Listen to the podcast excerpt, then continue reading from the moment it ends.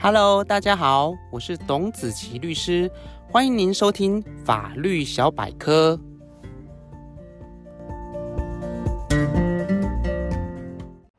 Hello，各位听众朋友，大家好。近来在社会及政治上的一连串性骚扰、Me Too 的风波持续不断，其中发生一起中信市议员指控朱姓名嘴在二零二二年的八月饭局中两度强吻性骚扰的事件。而该名嘴在得知性骚扰的指控之后，除了辩称自己当时是喝到断片，不记得过程之外，更在数日后向地检署提出对自己的告发。所以，今天我们想和各位听众朋友聊聊的是，告发在法律上的意义是什么？跟告诉、自首又有什么样的不同呢？在刑事诉讼上，告诉、告发、自首都是使检察官开始发动侦查的一个手段。而所谓的告诉或者告发，都是针对知道别人的犯罪事实或者嫌疑之后，对检警提出申告的一个程序。在两者的区别上，告诉是限于犯罪的被害人、法定代理人或者配偶，对于被害人的被害事实，向检警来提出申告。而如果被害人已经不幸死亡，也可以由他的配偶、直系血亲等特定亲属来提出申告。我们可以以今年五月有位身价五亿的高中生发生坠楼的一个新闻事件来做说明。在该事件当中，因为有他杀的可能性存在，被害人对于被谋杀的犯罪事实，依法可以来提出告诉。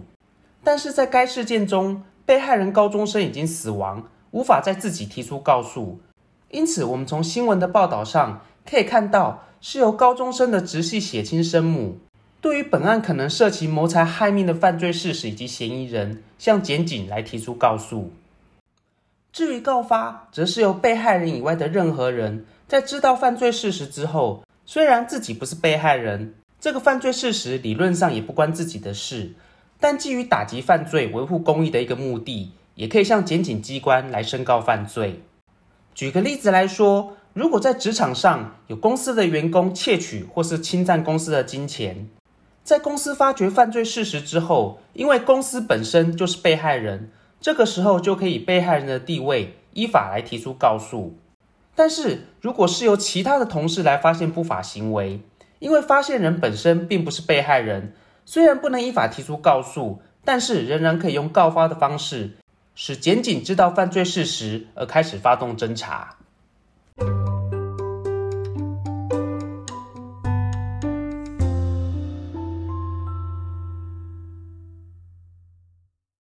根据我们刚刚前面所做的一个说明，我们可以知道，告诉或者是告发是针对知道别人的犯罪事实或嫌疑之后，向检警来提出申告的一个程序。那么自首又是什么？所谓的自首是指对于还没有被发觉的犯罪，犯罪人主动向检警机关表明自己犯罪的意思，使检警来发动侦查。而基于自首是表明愿意接受裁判这样一个观点。犯罪人坦诚犯行的犯后态度显然值得鼓励，所以在法律上也针对自首会设有减轻其刑的一个相关规定。最后，让我们再回到节目一开始所提到的新闻事件，在本案中，朱姓名嘴在性骚扰事件遭到被害人揭发之后的数日，虽然向地检署提出对自己的一个告发，但是如同我们前面所述，告发应该是针对他人的犯罪。若是针对自己犯罪事实的一个申告，就应该采取自首的方式。当然，本案中名嘴的告发行为，或许也是认为自己并没有犯罪而刻意使用告发的方式。但无论如何，既然已经有申告的事实，检警机关仍然会针对这样一个犯罪事实以及嫌疑，依法来进行侦查。而在这里要特别说明的是，本案经过侦查的结果，如果是属于性骚扰犯罪，在法律上是属于告诉乃论，会有六个月的一个告诉期间的限制。因此，倘若从被害人指称发生犯罪的二零二二年八月饭局这个时间点开始起算，至今已经超过半年。所以，无论行为人是向地检署提出对自己的一个告发，或者是自首，检察官最后都只能以超过告诉期间而不予起诉。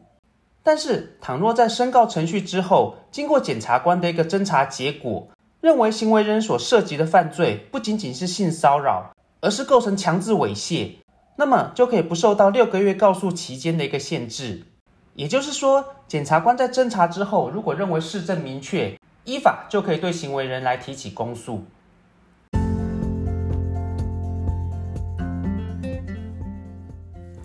以上就是今天法律小百科的分享。如果您有任何的问题，或有喜欢的主题，欢迎您写信留言给我。如果您喜欢今天的节目，请按下订阅，定期接收最新的资讯。也欢迎您将本节目推荐给更多的朋友分享，让好的资讯可以帮助到更多的人。谢谢您的收听，我是董子琪律师，祝福您有美好的一天，我们下次见。